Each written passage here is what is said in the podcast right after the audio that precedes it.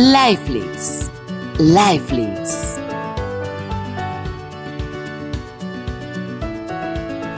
Comenzamos.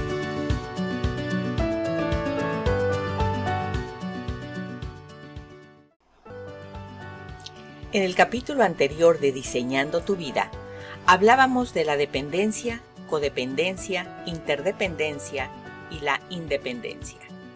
Y te mencionaba yo que realmente no podemos ser independientes al 100%, porque vivimos en una sociedad y de alguna manera dependemos de algo, de alguien, dependemos del sistema, dependemos de que la compañía de luz nos provea la electricidad, dependemos del gas para poder cocinar, dependemos de muchas cosas. Dependemos de los semáforos, es decir, dependemos que unas personas atrás controlen los semáforos para que pueda haber un tránsito adecuado. Entonces, no podemos realmente ser 100% independientes. Por lo que hay otro concepto que propone Bukai, que es la autodependencia. autodependencia, dice él, es saber yo que necesito de los otros, que no soy autosuficiente, pero que puedo llevar esta necesidad conmigo hasta encontrar lo que quiero. Esa relación, esa contención, ese amor. Autodepender significa establecer que no soy omnipotente, que me sé vulnerable y que estoy a cargo de mí. Imagínate que eres el director de la orquesta como director de la orquesta, estás a cargo de todo lo que tú haces. Es decir, de tu quién eres, de la dónde vas, del con quién vas, de todas las partes de tu ser que van a manejar tu vida para poderla diseñar de una manera realmente ordenada. Como el director de la orquesta, está a cargo de todas las personas que tocan todos los instrumentos que componen la orquesta. El director de la orquesta no puede tocar todos los instrumentos a la vez. Eso no quiere decir que se da la batuta. Cuando soy autodependiente, soy protagonista de mi propia vida. La propuesta aquí es que yo me responsabilice de que me haga cargo de mí, que yo determine adueñándome para siempre de mi vida.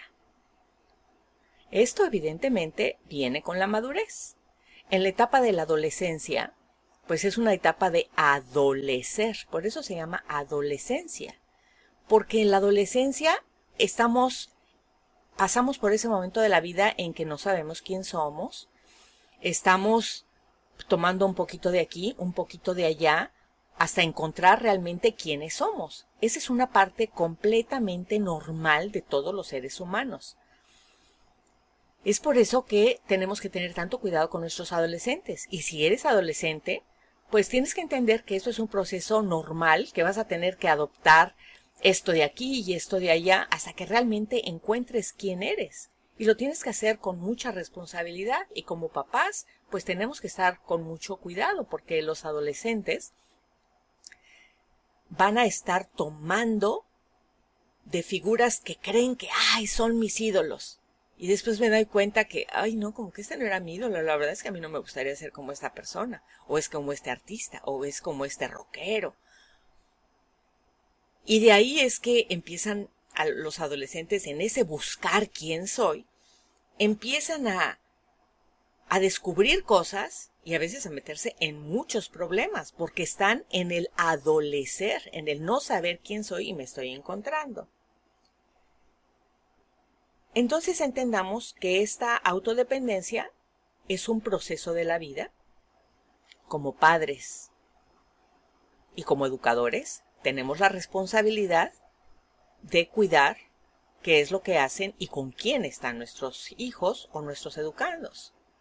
Pero como adultos tenemos la responsabilidad de nuestras propias vidas, de hacernos cargo. Autodependencia es un sinónimo de salud mental. Cuando llegamos a este punto es que ya no estamos necesitando la aprobación. También cuando llegamos a la autodependencia es que ya alcanzamos la madurez. Pero algo muy importante de entender es que ser autodependiente también varía en todas las etapas de nuestra vida, porque podemos alcanzar la madurez. Pero yo te pongo un ejemplo. Ya alcanzaste la madurez, ya trabajas, eh, ya te casaste, ya eres padre de familia, pero después en tu vida algo sucede, algún cambio terrible sucede. No sé, enviudaste, te divorciaste, los hijos se fueron, perdiste el trabajo, no sé, alguna situación cambia. Entonces tu entorno completo cambia y otra vez como que te tienes que volver a encontrar en el ¿a dónde voy? Pero si realmente estás bien sustentado en el quién soy, este a dónde voy va a ser más fácil porque el quién soy va realmente a agarrar fuerza con esos valores con los que ya estableciste quién eres. Ahora simplemente pues vas a cambiar el rumbo. Difícilmente, bueno, mucha gente se queda en la casa que en la que nació y se queda ahí para toda la vida. Pero otros nos gusta movernos. Y ahora con la globalización y con el trabajar desde casa y con el poder escuchar programas y poder hacer lo que sea a través de las redes sociales y de manera virtual, yo puedo estar grabando este programa donde quiera que esté. Quiere decir que la dónde voy va a estar cambiando constantemente. Y el con quién voy, pues a lo mejor también va a estar cambiando, porque dependiendo en qué ciudad estoy o en qué situación de mi vida estoy, esa situación cambia. Pero si realmente tengo bien establecido el quién soy, pues voy a ser selectiva de la dónde voy y voy a ser selectiva del con quién voy. ¿Te acuerdas de lo que hablábamos del carruaje? ¿Te acuerdas de los caballos, que son tus deseos? Y del carruaje, que es como si fuera tu cuerpo. Voy a ser selectiva de a quién subo a mi carruaje y voy a ser selectiva de cómo controlo mis caballos, es decir, cómo controlo mis deseos. Y esos deseos son todas nuestras emociones cualquier tipo de emoción, buenas, malas, tristeza, amor, alegría, gozo, todo. Pero la base importante es quién soy. Cuando cambio de rumbo, por circunstancias cualquiera de la vida, por gusto, por necesidad, cambio la dirección de mi vida, aquí es muy importante el que no puedo estar definiendo mi camino desde ver el de la otra persona. Y no debo definirme a mí en el diseñar mi vida por este recorrido de una tercera persona.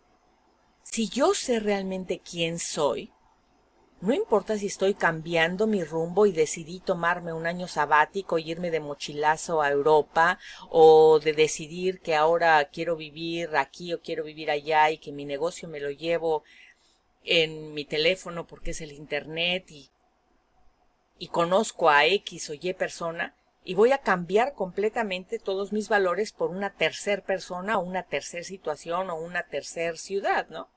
No, si yo realmente sé quién soy, todos esos valores vienen conmigo. Y no me voy a poner en peligro. Entonces recordemos que la autodefendencia significa contestarte estas tres preguntas que establecimos desde el principio. ¿Quién soy? ¿A dónde voy? ¿Y con quién voy? En mi profesión como psicoterapeuta humanística, yo pues realmente practico todo el tiempo el proceso de convertirse en persona, como lo llama Carl Rogers. Este proceso de convertirme en persona lo manejas a todos los momentos de tu vida. Porque es un proceso, como decía yo, una cosa va a ser cuando estás en la adolescencia, otra cosa va a ser cuando ya maduraste, pero cuando tienes un cambio de la vida, uh, cambias a otro proceso. Y otra vez hay cambios en tu vida. Entonces es totalmente, es un continuo proceso. Y Carl Rogers nos dice que este proceso de convertirnos en persona, pues es doloroso. Y implica ciertas renuncias y ciertas adquisiciones y también mucho, mucho trabajo personal. Como lo que estás haciendo ahora al estar escuchando este episodio y estos mensajes de este programa de diseñar tu vida, estás trabajando en ti. Estás trabajando en ese trabajo personal. cuando tú decidas hacerlo de manera más profunda para crecer todavía más, pues vas a empezar a atender y asistir a seminarios, a conferencias. Vas a pedir ayuda, vas a meterte a una terapia.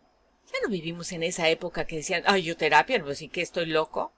No, la terapia nos sirve para realmente tener un mentor, un coach, un, un terapeuta que nos guíe el camino, que nos ayude a limpiar esos lentes que a veces los traemos tan sucios que no nos dejan ver, que nos ayude en esa autodependencia a cualquier etapa de nuestra vida.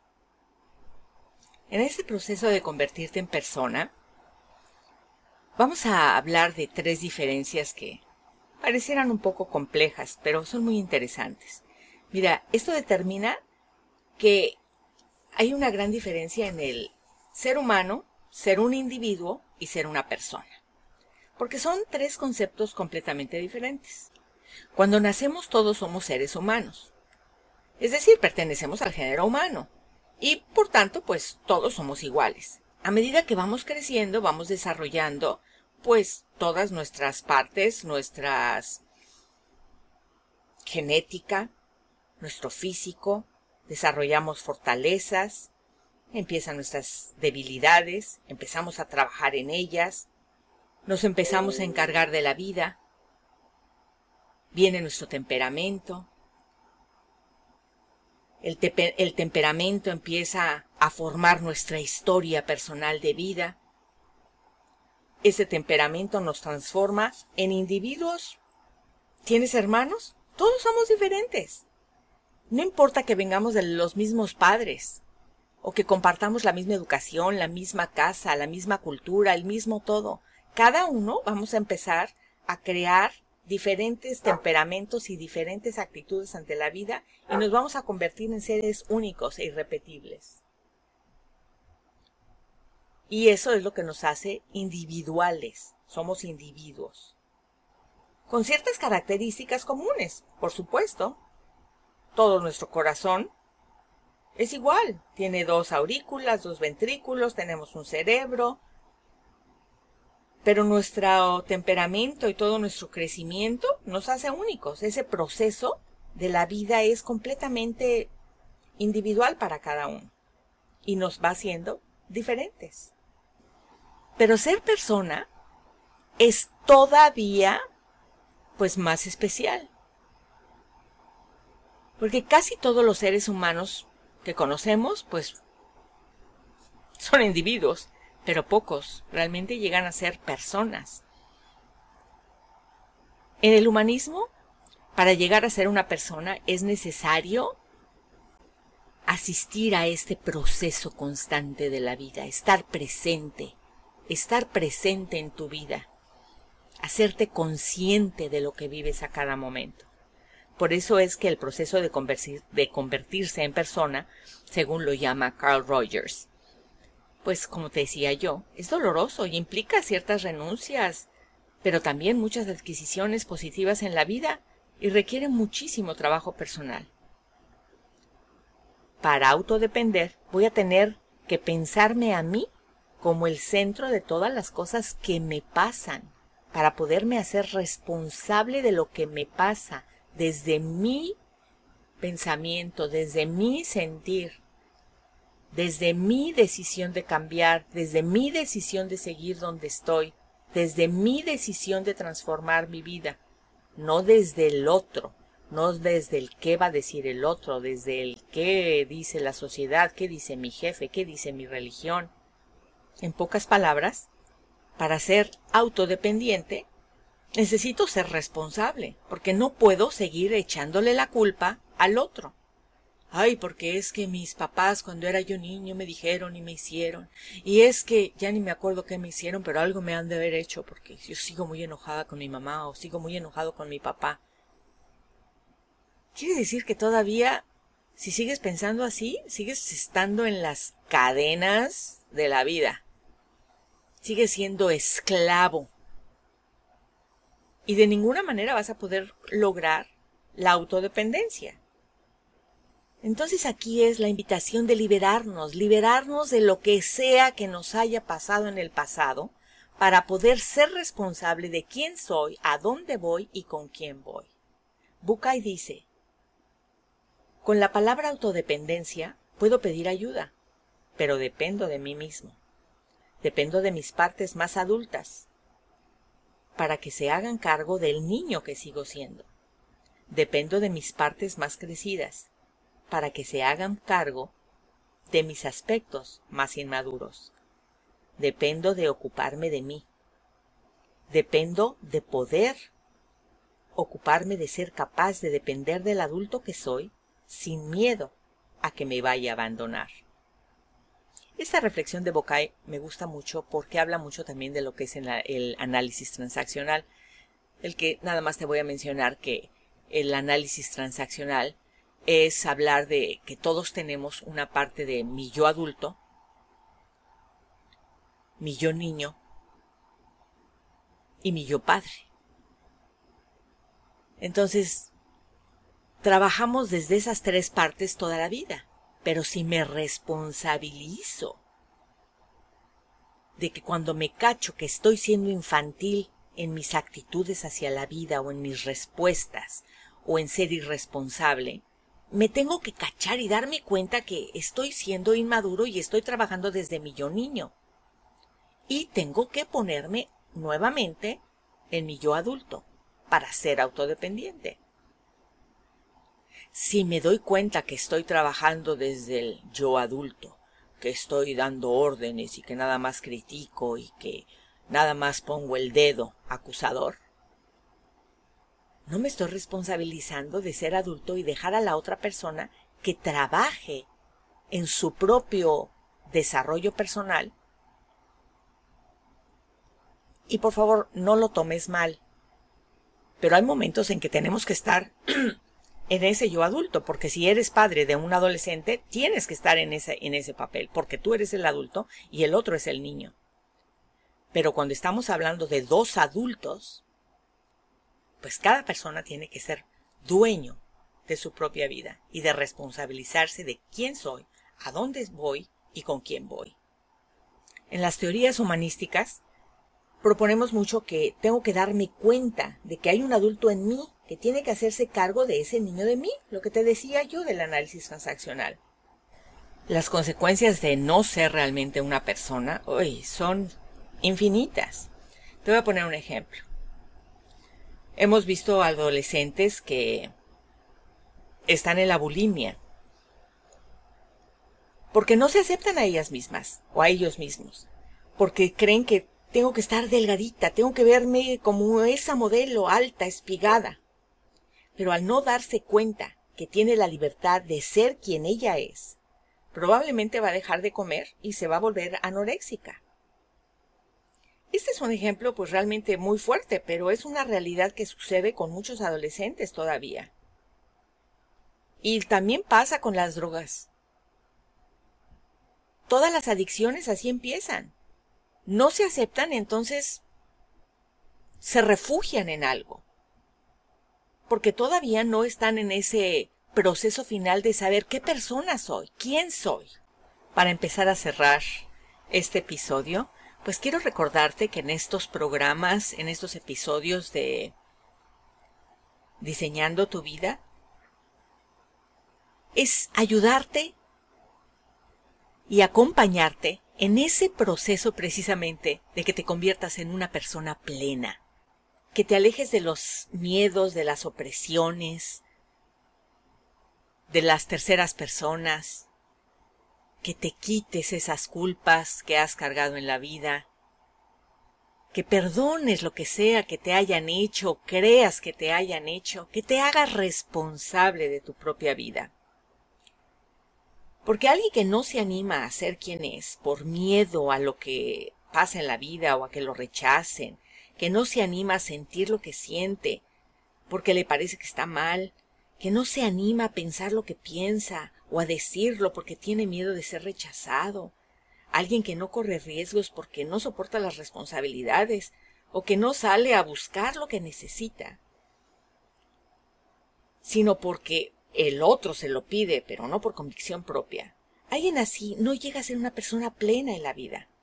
Y por lo tanto, solamente esa persona se va a quedar en ser un individuo. Claro, que ser una persona plena, pues no es obligatorio.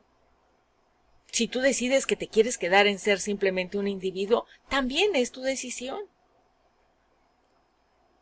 Una persona es una persona madura y si es inmadura todavía, no ha tenido ese proceso de convertirse en una persona plena, pero también es una decisión propia.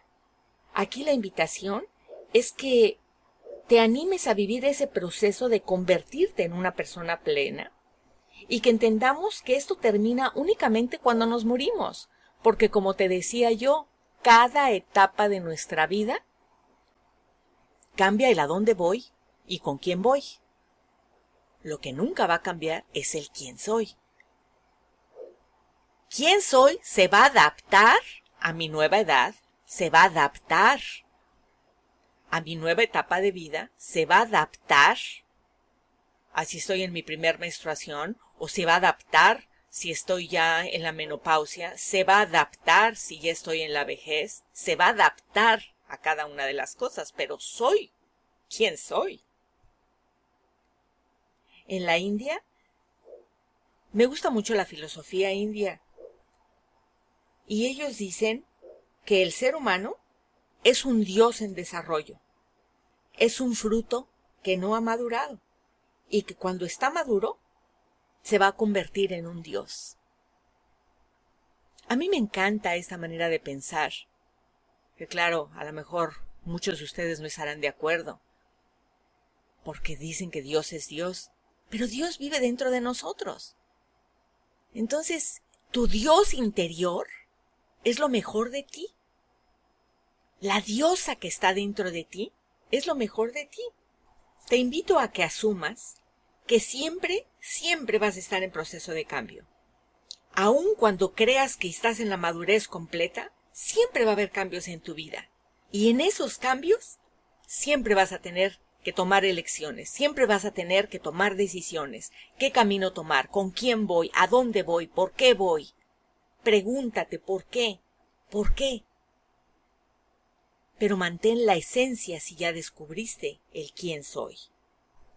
Cada proceso de cambio, pues a lo mejor puede ser difícil, pero puede ser tan difícil como yo quiero que sea. Puede ser tan fácil como yo quiera que sea. Puede ser tan disfrutable como yo quiera que sea.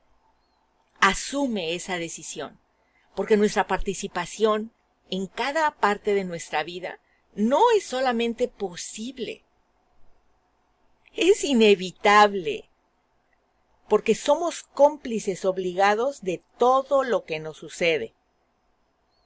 Porque de una manera u otra, pues hemos elegido.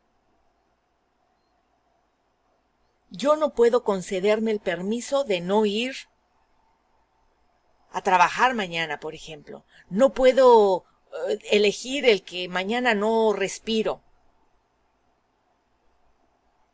Cada día tiene un proceso cada día tiene algo nuevo. Y cada día, si estoy dispuesta a disfrutarla y a pagar el precio de ser feliz, lo voy a hacer. Despierta la vida. Alcanza tu autodependencia en esta etapa, en el hoy y en la hora de tu propia vida, cualquiera que sea tu situación actual. Gracias por escucharme. Soy Gabriela, tu anfitriona, en este programa Diseñando tu vida. Nos vemos en el siguiente episodio. ¿Qué tal? ¿Cómo vas hasta ahora? Recuerda que algunas cosas harán más ruidos en ti que otras. Pero no te olvides que lo que te choca, te checa. Es decir, si algo de lo que escuchas te hace ponerte molesto o incómodo. Hoy lo más probable es que es una de las áreas de tu vida en las que tienes que trabajar. Pero sobre todo, si sigues aquí, demuestra que eres una persona comprometida con tu propia vida y en camino de lograr cosas exitosas, maravillosas en tu proceso de desarrollo personal y desarrollo profesional. Soy Gabriela, tu anfitriona.